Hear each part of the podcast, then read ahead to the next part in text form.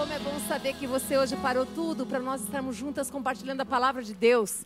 Eu quero dizer que eu estou com muita saudade, muita saudade de ver esse rostinho. Que vontade de abraçar, mas não posso. Mas assim, quando for possível, vem para estar conosco aqui. Vem aqui para a gente adorar junto. Amém? Muita saudade de vocês. Eu sei que o Deus Pai está cuidando de cada uma das suas filhinhas de maneira muito linda e especial. Aleluia por isso. Fico muito feliz, queridos. Quero dizer para você que hoje nós temos uma palavra aqui, aonde eu quero te fazer uma pergunta. Fogo de Deus causa ou sintoma de avivamento? O que, que você acha? que o fogo de Deus é causa ou é sintoma do avivamento? É sobre isso que nós vamos falar. Eu quero que você pense sobre isso. O que, que é o avivamento? Eu queria que você pense a respeito se o fogo de Deus é a causa ou ele é o sintoma. Eu quero que você feche os seus olhos agora e eu quero orar. Pai, eu quero te agradecer, Pai amado, por cada uma dessas mulheres que estão agora diante da tua presença, Senhor. Eu quero te agradecer pela tua palavra que é poder, Deus. Quero te agradecer porque a tua palavra não voltará para ti vazia, Senhor. Nós sabemos disso, ó Pai. Queremos pedir ao Senhor que o teu Espírito venha se mover em nós, Pai. E que em nome de Jesus venha gerar em nós aquilo, Senhor, que o Senhor tem proposto no seu coração, meu Deus. Que o teu nome, que o teu nome seja glorificado, que eu diminua e que tu cresças, em nome de Jesus, Senhor. Amém. Aleluia, graças a Deus. Eu queria que você dissesse: Eu faço parte do povo de Deus. É isso mesmo, você sabia disso? Você faz parte do povo de Deus. O Senhor dos Exércitos está conosco, o Emanuel, Deus conosco. Nunca, nunca, nunca deixe que isso saia do seu coração. Você não está sozinha. O Emanuel, Deus conosco, está juntinho de você. O Deus de Jacó é o nosso refúgio. Amém? O Deus que responde com fogo, esse é o nosso Deus. A Bíblia relata a experiência de muitos homens com esse detalhe da manifestação divina, que era o fogo. No Antigo Testamento, nós vimos que Abraão, lá em Gênesis capítulo 15, no verso 7, ele ali apresentou um holocausto, né? Ele enxotava as aves de rapina e, mesmo antes da lei, ele oferecia sacrifícios ao Senhor erguendo-lhe muitos altares. Aonde Abraão passava, ele ergueu um altar ao Senhor, e por onde ele passava se estabelecia, ali plantava um altar ao Deus Altíssimo, e o fogo de Deus para ele foi a confirmação da aliança, como que dizendo: Abraão, eu estou firme no propósito de levantar um povo fiel, que me adore e me faça conhecido entre os povos. Nós vimos também Moisés lá em Êxodo, capítulo 3, no verso 2, ou 19, capítulo 19, verso 18, ou 24, verso 17, ou capítulo 40 e verso 38. Sarça ardente. Como assim? A sarça pegava fogo e nos consumia. Meu Deus, ali santidade e transformação. O monte fumegante, a separação e a consagração para receber a revelação da vontade de Deus. Vimos o fogo consumidor no monte, o sobrenatural de Deus, 40 dias e 40 noites para o homem natural é impossível. Vimos a coluna de fogo, que era a proteção divina. Bom, seriam tantas as passagens, só estou citando para vocês, não estou pregando, estou citando para vocês. Mas também vemos aqui, em 2 Crônicas, capítulo 7, no verso 1, Salomão. O fogo desce e a glória enche o templo. Vimos também em Ezequiel 10, verso 4, as brasas de fogo entre os querubins. E no Novo Testamento? Será que tem fogo? No Novo Testamento, os discípulos no cenáculo, Atos capítulo 2, no verso 3, línguas como de fogo. O Novo Testamento, gente, ele nos ensina que a Shekinah do Antigo Testamento era o próprio Cristo presente com o povo de Deus. O Verbo se fez carne e habitou entre nós, cheio de graça e de verdade. E vimos a sua glória como a glória do unigênito do Pai. O fogo de Deus sempre esteve e estará no meio do seu povo. Diga comigo assim: o fogo de Deus sempre esteve e sempre estará no meio do seu povo. Ele veio para ficar. Hebreus capítulo 13, no verso 5 diz: De maneira alguma eu te deixarei, nunca, jamais te abandonarei. Ei, tá pensando que está sozinha? Está enganada. Ele está com você aí. Ele prometeu: Eu nunca vou te deixar. Aonde você estiver agora, fazendo o que você estiver, Ele está aí, te vendo, te ouvindo. Mateus 28, no verso 20, na parte B, diz: E eis que estou convosco até a consumação dos séculos. A promessa de Pentecostes já aconteceu. Até que do alto sejais revestidos de poder. O fogo está disponível. E aí, está interessada? O que está faltando então para nós vivermos o avivamento em nossos dias? Que fogo é esse, gente? O fogo de Deus não é, não é causa do avivamento, não é. O fogo de Deus é a resposta de Deus para todo aquele que invocar o nome do Senhor. O fogo de Deus é a manifestação do poder de Deus como resultado de uma vida consagrada. O fogo de Deus é a manifestação visível do poder invisível de Deus para uma geração que lavou as suas vestes pela confissão dos seus pecados, que reconstruiu o altar do seu coração, se arrependendo dos seus maus caminhos. O fogo de Deus é a confirmação da presença de Deus para todo aquele que permanece numa fé obediente e constante. É isso. Não existe fogo sem sacrifício agradável. Não existe fogo sem oração sincera. Não existe fogo sem entrega total. Eu e você queremos ser simplesmente igreja. E queremos edificar o corpo. E para isso nós precisamos desse fogo esse fogo que purifica, esse fogo que santifica, esse fogo de Deus, que vem da parte de Deus. Não existe avivamento genuíno sem arrependimento e confissão. Para sermos simplesmente igreja, amados, nós precisamos lembrar de coisas tão simples. Se arrepender, por exemplo, é uma coisa simples, mas profunda. Ter consciência de que eu pequei contra você e me arrepender deveria ser algo muito simples e genuíno. Nós estamos falando de sermos uma igreja, simplesmente igreja. Mas eu queria mais profundo ainda. Será que nós somos simplesmente filhas de Deus? Ou será que nós estamos criando e inventando muitas coisas para sermos filhas de Deus? A ressurreição só pode vir após a cruz. Não haverá avivamento sem preço. O preço de negar a si mesmo e seguir após Jesus é necessário. Que eu e você, que dizemos que somos filhas de Deus, que queremos viver uma vida simples com Deus, é necessário que todos os dias nós venhamos escolher negar a si mesmo é sacrifício. É muito difícil, mas vale a pena. Vale a pena. Vale a pena. Eu quero que você lembre-se que o Senhor nunca vai pedir para nós nada que a gente não possa fazer. Ele não faz isso conosco. Tudo que ele pede é porque é possível. Mas como é possível? Na dependência dele. Na dependência dele, do poder dele, nós podemos fazer muitas coisas. O que, que o fogo de Deus não é? Presta atenção. O fogo de Deus não é cair no espírito. O fogo de Deus não é receber a unção do riso. O fogo de Deus não é chorar compulsivamente. O fogo de Deus não é pular. O fogo de Deus não é dançar.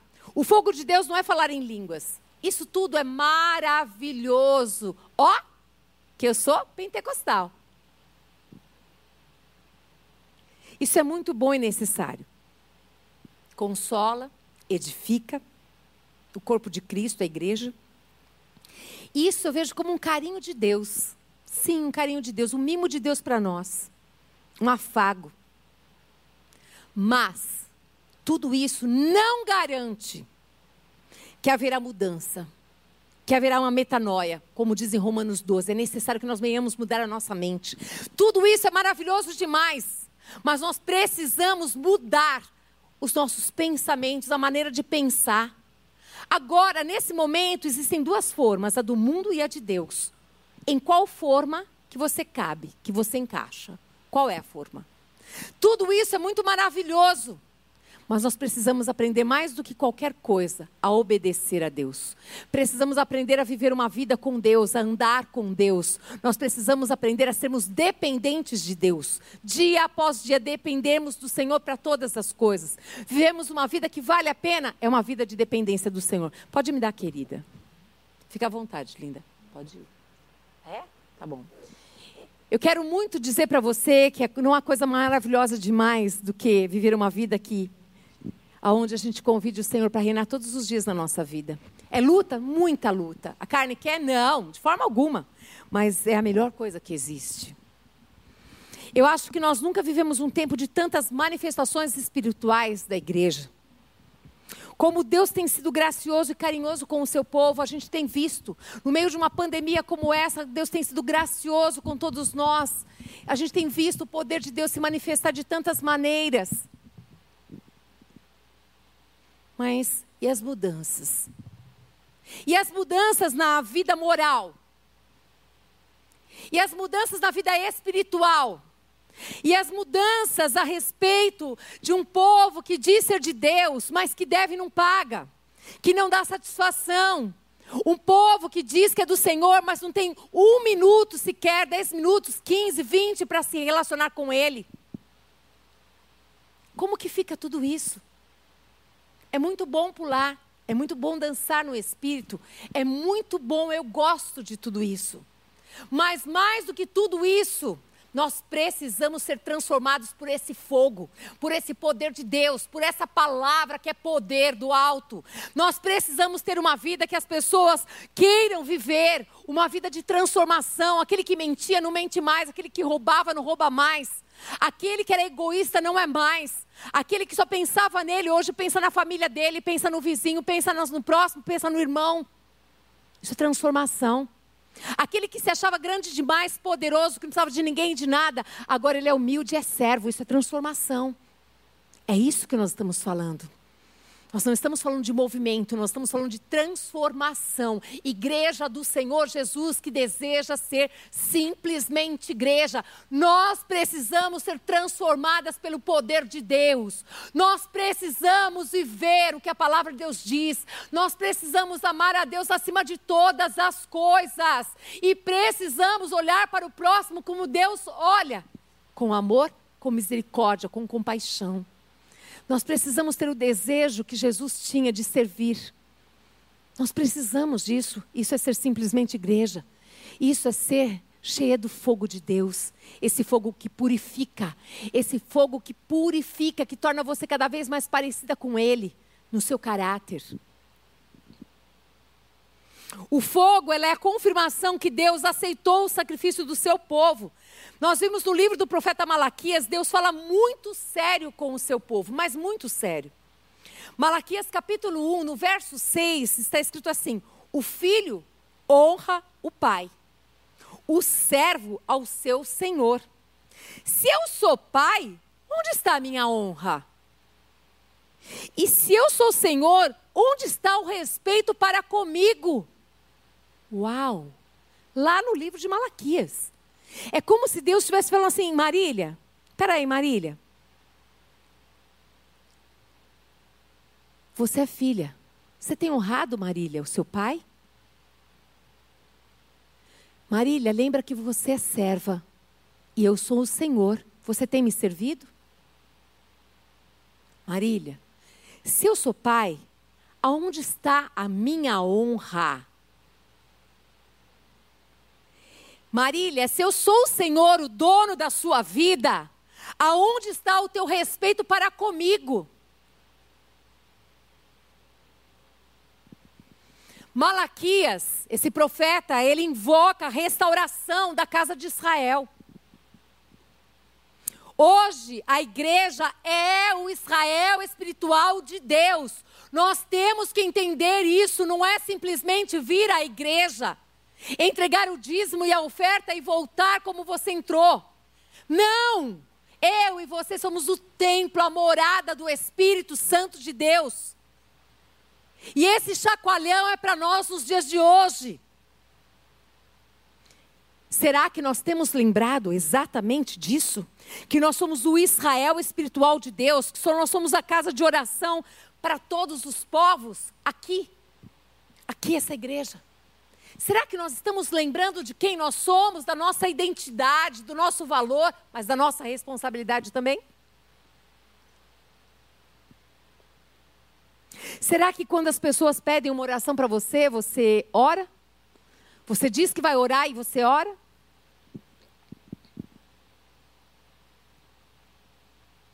Naquela época de Malaquias, os sacerdotes, aqueles que estavam na casa de Deus, eles não estavam honrando mais ao Senhor com seu serviço, não estava. Os casais, infidelidade conjugal, adultério, traições, como dói, como dói saber que no meio dessa pandemia tantos casais estão se separando. Como dói saber que aquela mulher que deveria ser a virtuosa, ela não está suportando o marido em casa porque ele nunca esteve. Ela não está suportando os filhos em casa, ela não tem paciência com eles. Como dói ouvir péssimos testemunhos. Aonde está o fogo de Deus? Amada do Senhor, Deus te ama e pode ter certeza que Ele te ama muito. Eu também te amo e não é fácil para mim vir aqui te falar.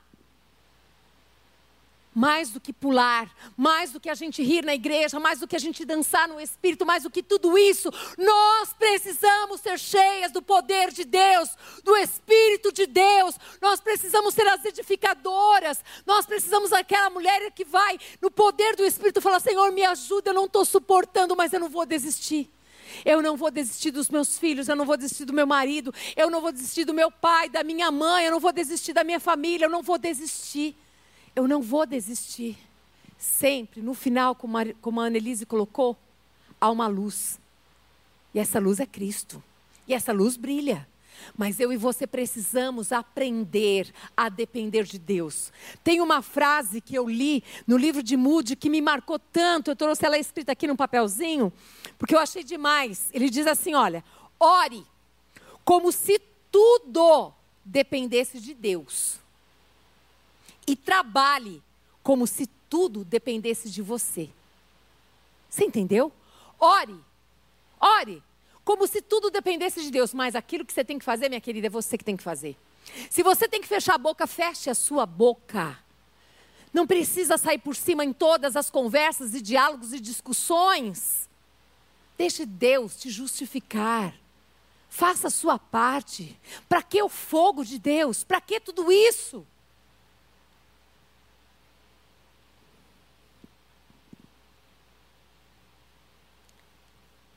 Adultérios, traições. Não aceite isso como normal na tua vida. Não aceite a mentira do inferno dizendo que você não consegue ficar sem um homem, sem um outro homem. Você, homem, está me ouvindo? Que você não consegue só ficar com a sua esposa. Isso é mentira do inferno. Isso está destruído em nome de Jesus Cristo. É necessário que esse fogo queime e purifique, é necessário que haja arrependimento genuíno, é necessário que a gente seja simplesmente filho de Deus, olhe para o Pai e fala: Pai, eu pequei contra ti em primeiro lugar, Pai. Pai, eu estou com vergonha. Por que, que Deus falou com Adão, Adão, aonde tu estás? Deus não sabia onde ele estava? Ele sabia. Mas Deus estava provocando Adão para saber se ele sabia que ele estava perdido. E que daqui só ia descer, porque adultério, pecado só leva, ó, um pecado leva o outro pecado só a ruína. Essa palavra é porque Deus nos ama. E Ele quer verdadeiramente que o fogo dele possa nos purificar e nos santificar. Nós precisamos, quem vos fala aqui é a primeira pessoa que precisa muito de Deus, que precisa, necessita dele todos os dias da minha vida. Meu Deus, como eu preciso do Senhor. Como eu preciso da Sua misericórdia me cobrindo com Teu sangue, Senhor.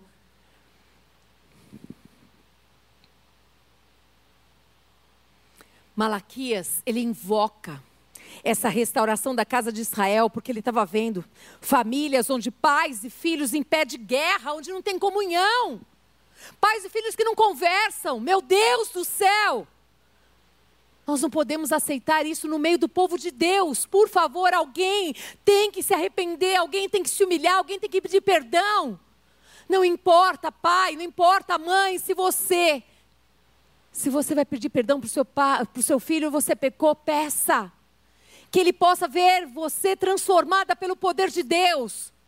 Que ele possa ver que você que falava palavrão, que maltratava um ou outro, não fazem mais.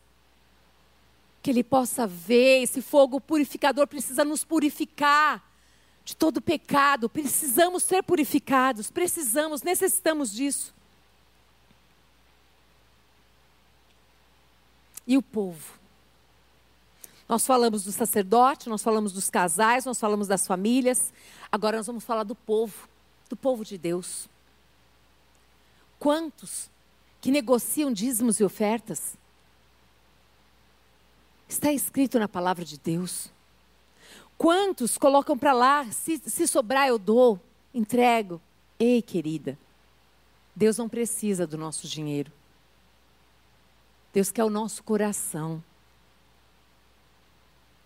Se nós escolhermos sermos fiéis à palavra de Deus, que nós façamos isso com muita alegria, não por peso, nem constrangimento, mas com alegria. Tudo isso estava acontecendo no meio lá de Israel, daquela época, aonde tinha lá feiticeiros, pessoas que viam lá e iam em outros deuses, adorar outros deuses pessoas mentirosas dentro do povo de Deus. Esse fogo te purifica. Você que mentia pode não mentir mais, você pode não mentir mais. Uma vez eu vi um filme, eu esqueci o nome desse filme. É um filme muito engraçado. Mas ele tinha ali uma relação de uma família onde eles estavam separados, os pais, e tinha uma criança, deve ter uns cinco aninhos, um menino. E esse menino na escola, a professora aborda todos e fala assim: qual é a profissão do seu pai, do seu pai, do seu pai? E ele fala assim: profissão do meu pai? Mentiroso. Aí a professora, acho que ele não entendeu, né, o que, que ele falou, né? Não, como é que é, o que, que seu pai faz? Aí ele contou a história que o pai fazia. O pai, na verdade, era um... Bom, não vou falar a profissão aqui, porque eu não quero ofender ninguém, tá? Mas aí ele falou qual era a profissão. Aonde que eu quero chegar? E aí esse pai dizia assim, olha, no dia tal eu vou te buscar mas não buscava. Olha, amanhã eu vou te pegar na escola, mas não pegava. Olha, eu vou chegar às 5 horas, chegava às 8. E aí ia, e aí ia, ia, ia, ia. Só mentira, mentira, mentira. Olha, eu vou te dar o presente. Não dava. Aí aparece até no dia que quando o pai vai buscar o filho, chegou lá depois de três horas atrasado, pega o filho, leva lá para a empresa, né, para o lugar que ele trabalha, e a secretária fala: Ah, amanhã é o seu aniversário, né? Fala para o filhinho dele, né? Ele falou: Ah, a senhora lembrou? Aí o pai olhou assim, tipo assim, nossa, esqueci. Esqueceu do aniversário, porque o trabalho era mais importante do que o filho. Ele não tinha tempo para o filho, ele não tinha tempo para a esposa. Talvez você, mulher, Talvez você esteja enlouquecida porque você está em casa, você está trabalhando, você está com os filhos, você está com o marido. Graças a Deus que você tem uma família. Quantos não gostariam de estar no seu lugar? Quantas vezes que você orou pedindo filhos e Deus te deu? E agora você murmura porque eles bagunçam demais, porque você não tem controle, porque você está sem a sua babá. Quantas vezes você valorizou essa babá? Quantas vezes você valorizou aquela que limpa a tua casa com todos os dias você vai trabalhar e ela cuida? Chegou a hora. Presenteia, abençoa, se alegra, dê valor. Mas vou voltar para o filme. Aí, nesse dia, o que aconteceu? Ele olhou, parou, olhou eu esqueci do, do, meu, do, do presente do meu filho. A secretária, que lembrou, tinha comprado o presente para ele dar para o filho. A secretária comprou, porque o pai não sabia nem o que o filho gostava. Porque o tempo com o filho era escasso, a qualidade era zero. O tempo que tinha era só para murmurar, para dizer, ó, oh, tô com pressa, tem que entregar logo, tem que fazer isso, aquilo. Mas eu espero que isso não aconteça aqui. Mas ainda não cheguei onde eu quero chegar. Aí tem o dia do aniversário. E ele fala: Papai, você vai estar no meu aniversário, né? Claro, filho, lógico que eu vou estar no seu aniversário. Bacana, legal. Aí foi convidado a estar no aniversário do filho, né? Na casa da, da, da ex-esposa. E aí, ele apareceu? Não, não apareceu. E aí tem um, aquele momento de onde cantar o parabéns, então tem o bolo, tem as coisas ali. E ali todo mundo olha para aquele garoto tão triste e fala assim: peça, peça agora, faça um pedido. E na minha linguagem, eu acho que ele pediu tão crente, eu sei, gente, é uma brincadeirinha, tá bom? Mas ele disse assim: Eu quero pedir que o meu pai deixe de ser mentiroso. E ali naquele filme, imediatamente aconteceu. E aquele homem começou a falar a verdade. Começou a falar a verdade, ele perdeu tudo quando ele começou a falar a verdade. Mas eu quero dizer para você esse Deus que te vê, que te conhece, que sabe que você está mentindo, que sabe que você enrola pessoas, que sabe tudo isso, Ele te ama e Ele quer mudar a tua história. E há sempre tempo de recomeçar com Deus. Há sempre tempo de você restaurar relacionamentos, de você conseguir a confiança da sua família. Você que mentia, você que dizia, você que fazia, você que nunca cumpria horário, você nunca cumpria nada do que você falava. Há tempo de recomeçar do jeito certo. Vamos continuar. E aqui diz também que lá, naquela época, lá no povo de Israel, estou falando, hein? Naquela época. Dizia também que tinham ladrões. Diziam também que tinham ali pessoas que emprestavam, mas não devolviam. Sabe aquelas coisas assim que você vai lá, eu vou lá na casa da Annelise, chego lá, a Annelise me dá um pedaço de bolo, numa, numa uma vasilha muito legal, bacana. Eu falo, nossa, que vasilha linda. Ah, ela tem um monte, deixa eu ficar com ela. Ei, ela não te deu, ela te emprestou. Se ela quisesse ter te dado, ela dizia assim: ó, fica com ela, pastora. Qual que é a minha obrigação e a sua? Dá para ela, porque afinal a vasilha é dela, não é minha. Eu estou falando, falando de uma vasilha, gente. Mas tem tantas coisas. Tem povo de Deus que pede emprestado, depois briga e fala mal das pessoas. Será que nessa pandemia a gente não precisa despertar para viver um novo tempo, de ser simplesmente igreja, de viver essa verdade de Deus, de colocá-la em prática, de ser servo de Deus? Será que não é momento da gente olhar e falar, Deus, por que ainda eu estou viva? Porque o Senhor está me dando a oportunidade de ser serva, de servir as pessoas. É só por isso, Marília, que você está viva. Eu não sei você mas tem mexido muito comigo todo esse tempo que nós estamos vivendo. E eu queria muito, muito, muito, muito que Deus tivesse a liberdade de mover o seu coração, querida. Eu não estou aqui para te convencer de nada, mas eu estou aqui para compartilhar dessa palavra que é vida e que transformou a minha história, tem transformado todo dia, que me leva ao arrependimento, porque eu também sou falha, eu também peco. Nesse povo, no povo de Israel, tinham pessoas que desprezavam aqueles que não eram crentes, porque se achavam melhores. Ei! Eu e você não somos melhores do que ninguém, não. Eu quero dizer para você que nós encontramos o maior tesouro da nossa vida. E por isso nós temos a obrigação de compartilhar desse tesouro precioso. Que nós devemos olhar para as pessoas e falar: Senhor, eu não quero subir com o meu cesto vazio, infrutífera, não quero. Mas eu quero ser frutífera nessa terra. Eu não quero viver para mim, mas eu quero viver para o Senhor. O fogo de Deus é consequência, ele não é, de forma alguma. Lembra que eu comecei aqui falando para você? O fogo de Deus é causa ou sintoma de avivamento? Ele não é causa. O fogo de Deus é consequência de uma vida transformada pelo arrependimento e confissão contínua. Contínua. Eu pequei, que o Senhor gere em mim arrependimento, que eu me arrependa e confesse os meus pecados. O fogo de Deus revela a diferença entre o justo e o perverso, entre o que serve a Deus e o que não serve. É isso, o fogo de Deus mostra quem serve a Deus e quem serve a si mesmo. O tremendo é que o livro do profeta termina com uma promessa de avivamento. O mesmo Espírito que usou Elias irá atuar na igreja para que haja transformação e arrependimento, comunhão e unidade. Nós estamos falando a respeito dessa, desse ser igreja, desse ser simplesmente igreja. Nós estamos falando a respeito de um corpo que cresce e edifica a si mesmo em amor. Eu quero lembrar que o Espírito Santo de Deus ele tem esse poder de nos avivar e o mesmo Espírito que usou Elias de atuar na igreja, para que haja transformação e arrependimento, comunhão e unidade. Se nós vivemos dessa maneira, se nós vivemos na transparência, na dependência de Deus, pode ter certeza, amadas, que nós vamos viver em comunhão e unidade. O Novo Testamento começa com João Batista após 400 anos, na mesma unção e propósito. Deus não esquece, Deus não desiste. Deus tem uma aliança conosco, aleluia. Ele tem uma aliança conosco, amadas. Há esperança para mim, há esperança para você, para sua família, há esperança para essa nação, há esperança. Você, cristã, não pode desistir dessa nação. A sua boca não pode proferir que essa nação não tem mais jeito. Eu e você somos a luz que brilha nas trevas. Eu não sei como está o seu. Como é que se diz? É, da, da vela? O seu pavio. Eu não sei se está aceso assim, só um pouquinho, está assim.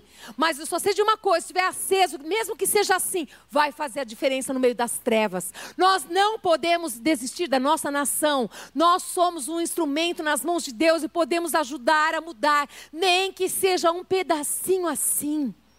Oh, aleluia! Meu Deus, que coisa gloriosa.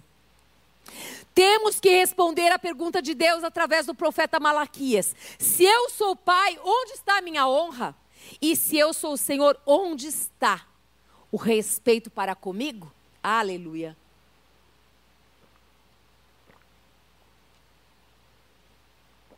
Respondendo, o, o avivamento, o avivamento começa dentro de casa, no seio da família. É ali que começa o avivamento. Presta atenção agora, eu vou falar bem devagar. Temos que vencer o espírito de Moloque esse espírito de orfandade, esse espírito, esse sentimento de abandono, esse sentimento de aborto, tem que ser vencido no meio da família, lá dentro, em nome de Jesus. Você vai dizer: Eu não aceito mais esse espírito de Moloque aqui dentro da minha casa, na minha vida. Eu não sou órfã, eu tenho um pai. Eu tenho um pai que ama, que me ama muito. Um pai que entregou a vida do filho dele por amor à minha vida. Não fique alimentando ele, dizendo: é verdade, eu sou mesmo, ninguém gosta de mim, eu sou rejeitado. Você está alimentando um espírito de Moloque, em nome de Jesus Cristo, que ele não, não tenha mais alimento da tua parte. Temos que vencer o espírito de mamon, esse apego ao materialismo, à avareza. Meu Deus, o povo de Deus não pode ser avarento. Vocês ouviram aqui a Annelise pregando. Experimenta, eu te desafio a experimentar, a abençoar vidas, a dar, e você vai ver a alegria que vai invadir o seu coração e a prosperidade que Deus te dará. Mas não é porque Ele vai te dar prosperidade, não. É porque realmente é melhor dar do que receber, amados. Vou fazer de novo a pergunta para vocês entenderem. Se eu sou pai, onde está a minha honra? E se eu sou Senhor, onde está o respeito para comigo? Quando, quando Deus olha para uma família e vê o espírito de Moloque, é um desrespeito a ele. Quando Deus olha para uma família e vê um espírito de mamon, é um desrespeito a ele, é uma desonra. Temos que vencer o espírito de Jezabel, da insubmissão à palavra de Deus. Quando nós não obedecemos essa verdade, somos apenas religiosos, vimos a igreja, nós estamos desonrando o nosso Senhor, temos que nos submeter a essa verdade, a essa palavra, mulher querida, amada do Pai. Escute, é a palavra que diz que nós devemos nos submeter à palavra de Deus, se submeta a ela e você será muito feliz. Você terá descanso na sua vida. Temos que vencer o espírito de Acabe. Essa palavra são para os homens. Em nome de Jesus, com muita humildade eu te falo. A inoperância masculina tem que acabar. Esse sentimento de Adão, de pôr culpa no outro, de não assumir as responsabilidades, tem que sair da tua vida, homem. Ocupe o teu lugar, o lugar que Deus te chamou. Temos que vencer os espíritos familiares que operam com base nos legados fúteis dos pais. A bênção de Deus é 250 vezes maior. Não é porque na tua família o avô separou, divorciou, o pai e a mãe divorciou que você tem que divorciar. Deus, convida Deus para reinar na tua vida, na tua casa, na tua família. Convida. Temos que vencer o espírito de religiosidade, esse legalismo, esse perfeccionismo, esse dedo na cara, dizendo para as pessoas que nós somos melhores do que elas, colocando mais peso ao invés de ajudá-las a tirar esse peso, esse fardo. Temos que vencer isso, isso é religiosidade, meu Deus do céu. Precisamos, precisamos aprender a viver como o Senhor deseja.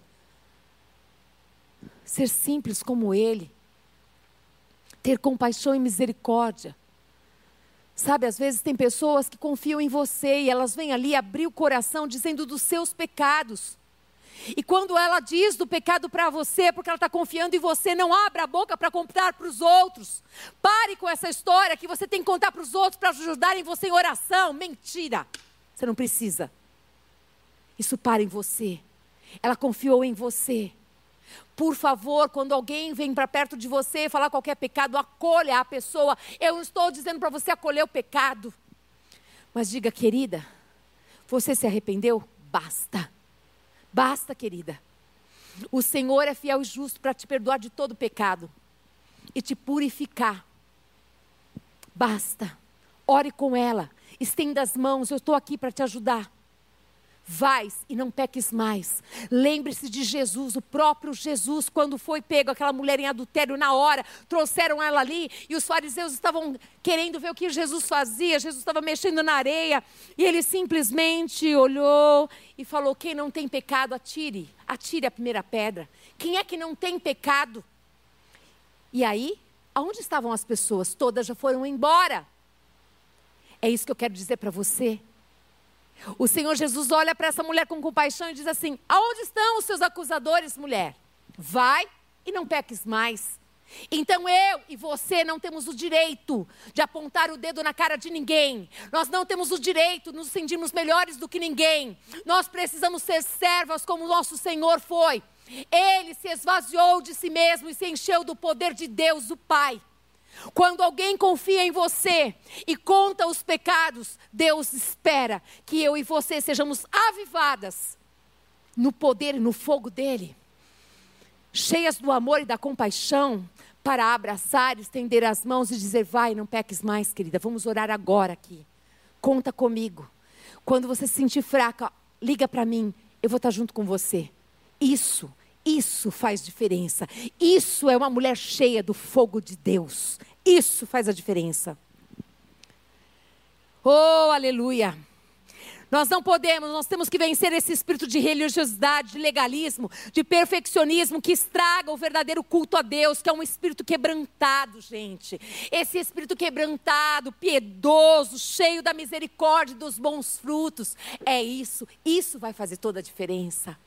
Isso vai fazer toda a diferença. O que Deus quer, o que Deus deseja, o que Deus conta é que eu e você sejamos mulheres, filhas amadas, onde Ele pode contar, onde Ele olha para o nosso coração e vê um coração disponível, um coração quebrantado, um coração que o ama, e um coração que o ama acima de todas as coisas, e um coração pronto para servi-lo da melhor maneira.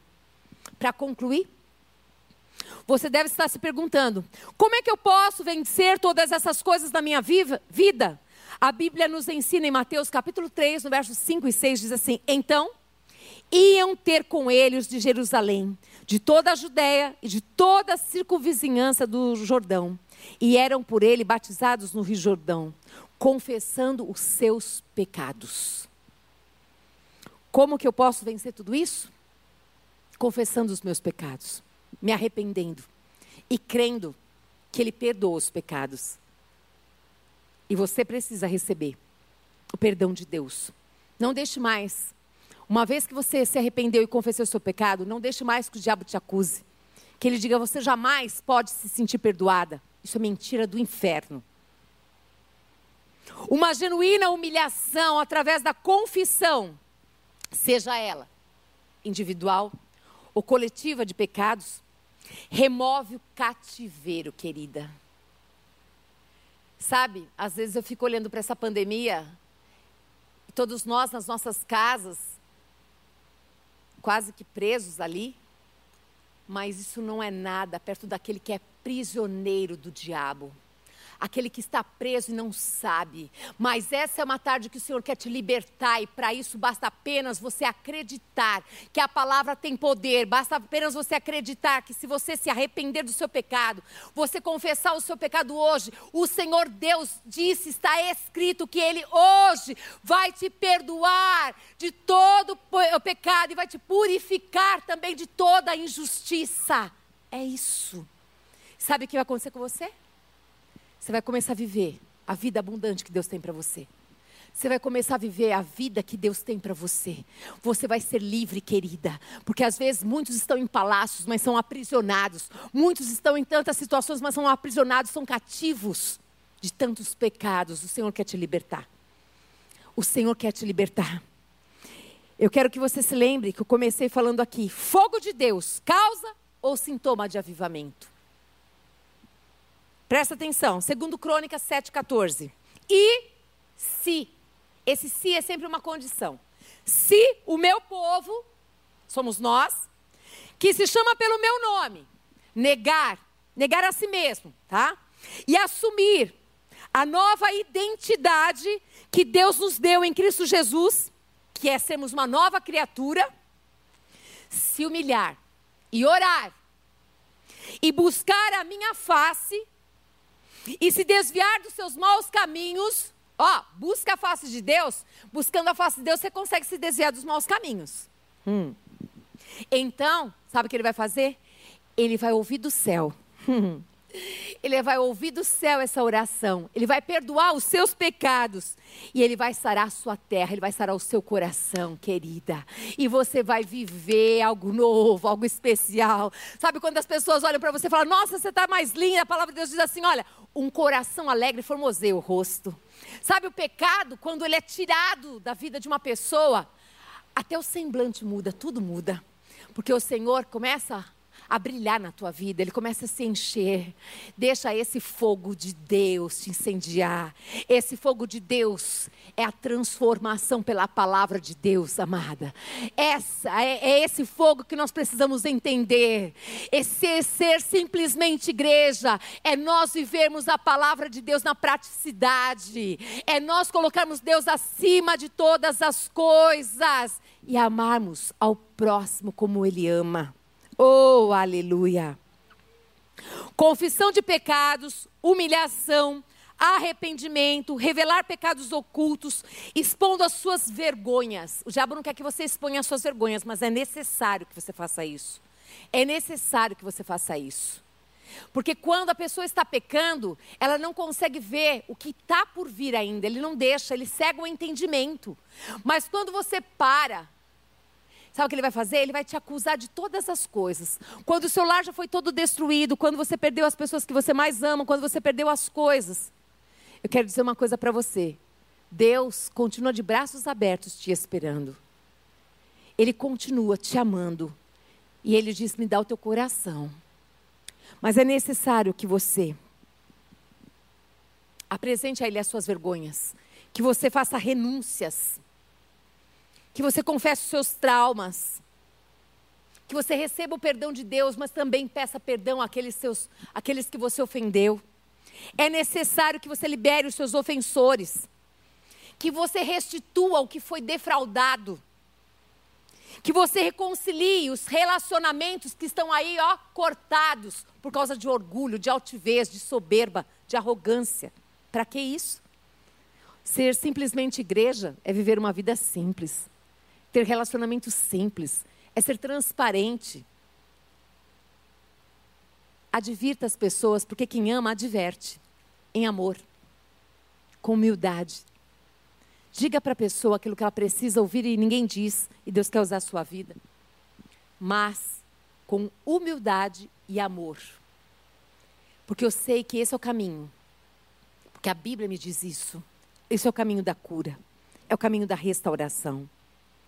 Vidas convertidas e famílias saradas. Assim o fogo de Deus virá.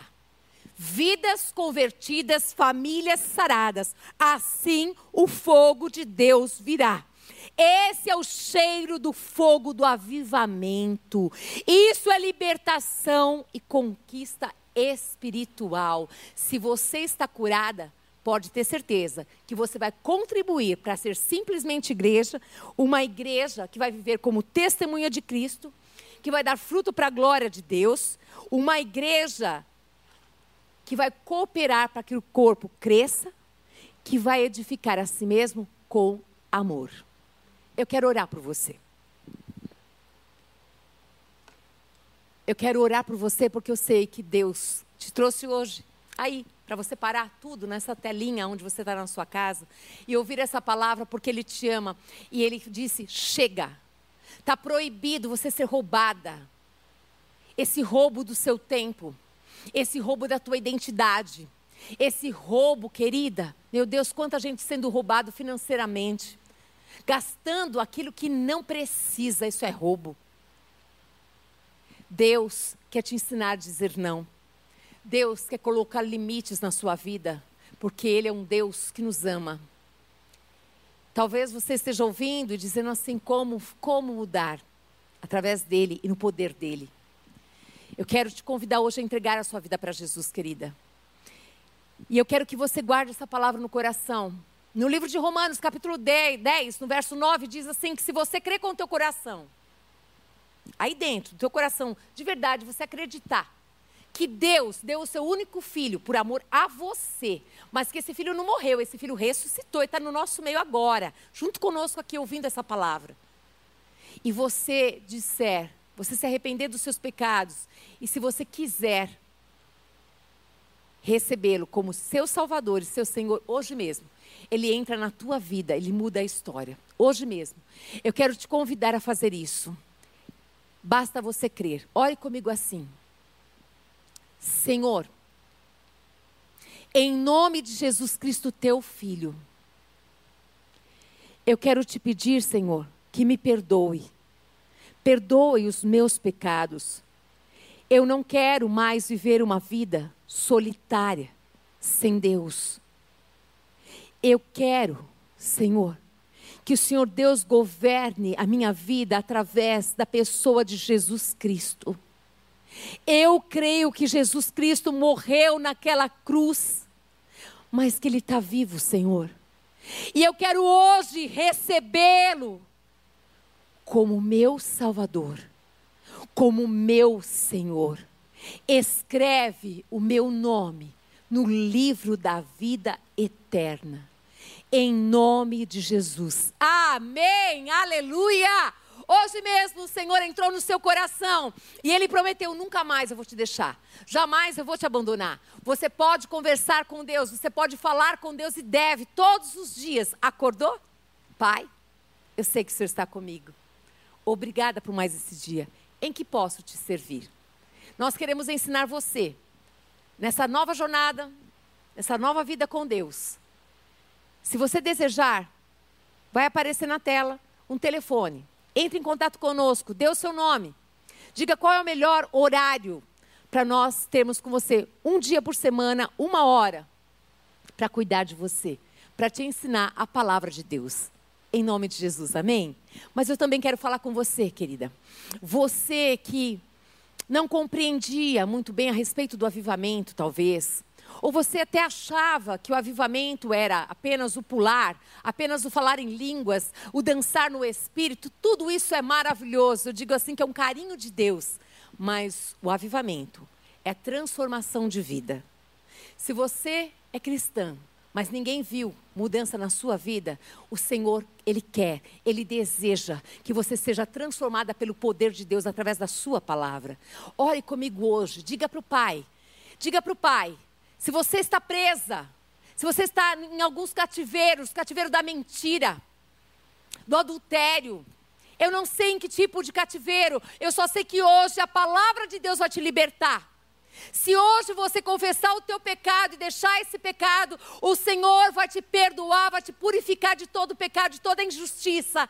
E Ele vai dizer: Vamos lá, vamos começar uma nova história juntos. Eu quero orar por você, querida.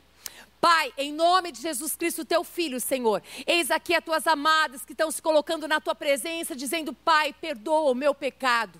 Eu pequei contra ti em, em primeiro lugar. Eu pequei, Senhor amado, contra essa vida, contra essa, contra essa. Vai falando para o teu pai o que você pecou. Vai dizendo para o teu pai o nome, porque pecado tem nome. Se você traiu, se você adulterou, fala: Eu traí, Senhor. Se você roubou, diga: Eu roubei, Senhor. Se você mentiu, diga: Eu menti, Senhor. Se você falou mal dos seus irmãos, diga: Eu falei mal dos meus irmãos, Senhor. Eu não sei. Se eu peguei emprestado e eu não devolvo, Senhor, me perdoa. Se eu me sinto melhor do que as pessoas, me perdoa. Vai falando para o teu pai agora. Vai falando o nome do teu pecado e diz: Pai, eu não quero mais pecar contra ti, me ajuda. Agora, Espírito Santo de Deus, está escrito na tua palavra, Senhor. Que o Senhor já ouviu os pecados das tuas filhas e que o Senhor, Pai amado, viu arrependimento no coração delas e que o Senhor perdoa os seus pecados. O Senhor sara as suas filhas. Queridas, tem uma palavra de Tiago 5,16 que diz que quando você procura alguém para falar do teu pecado, confessar o teu pecado, ali você vai ser curada. Essa pessoa vai orar com você.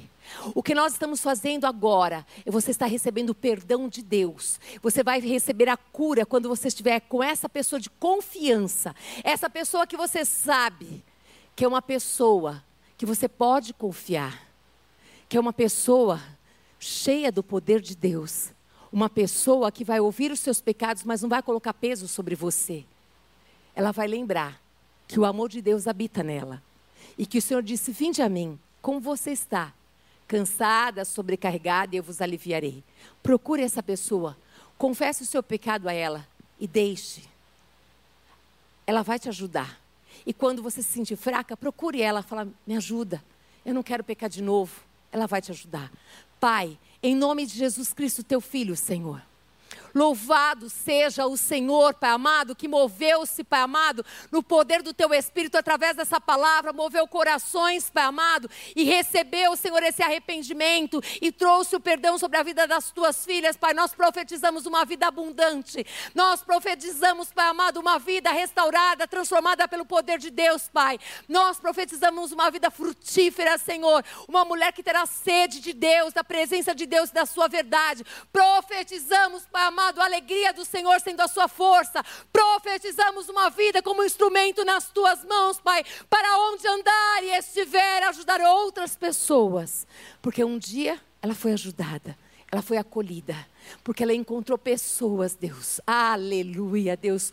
Porque o Senhor está movendo. Mulheres nessa tarde sendo que estão sendo levantadas para serem instrumentos e canal de bênção na vida de outras mulheres, Pai. Mulheres que já foram restauradas e compreendem o que é dor, o que é passar por problemas e dificuldades. Louvado seja o Senhor, que o Senhor está trazendo a unidade do corpo. Louvado seja o Senhor que está mudando a história. Bendito seja o teu nome, Senhor. Que a graça do Senhor Jesus Cristo que o amor do Deus Pai e que as doces consolações do Espírito Santo de Deus seja sobre a sua vida, sobre a sua família, querida. Que Deus te abençoe. Em nome de Jesus. Amém. Aleluia.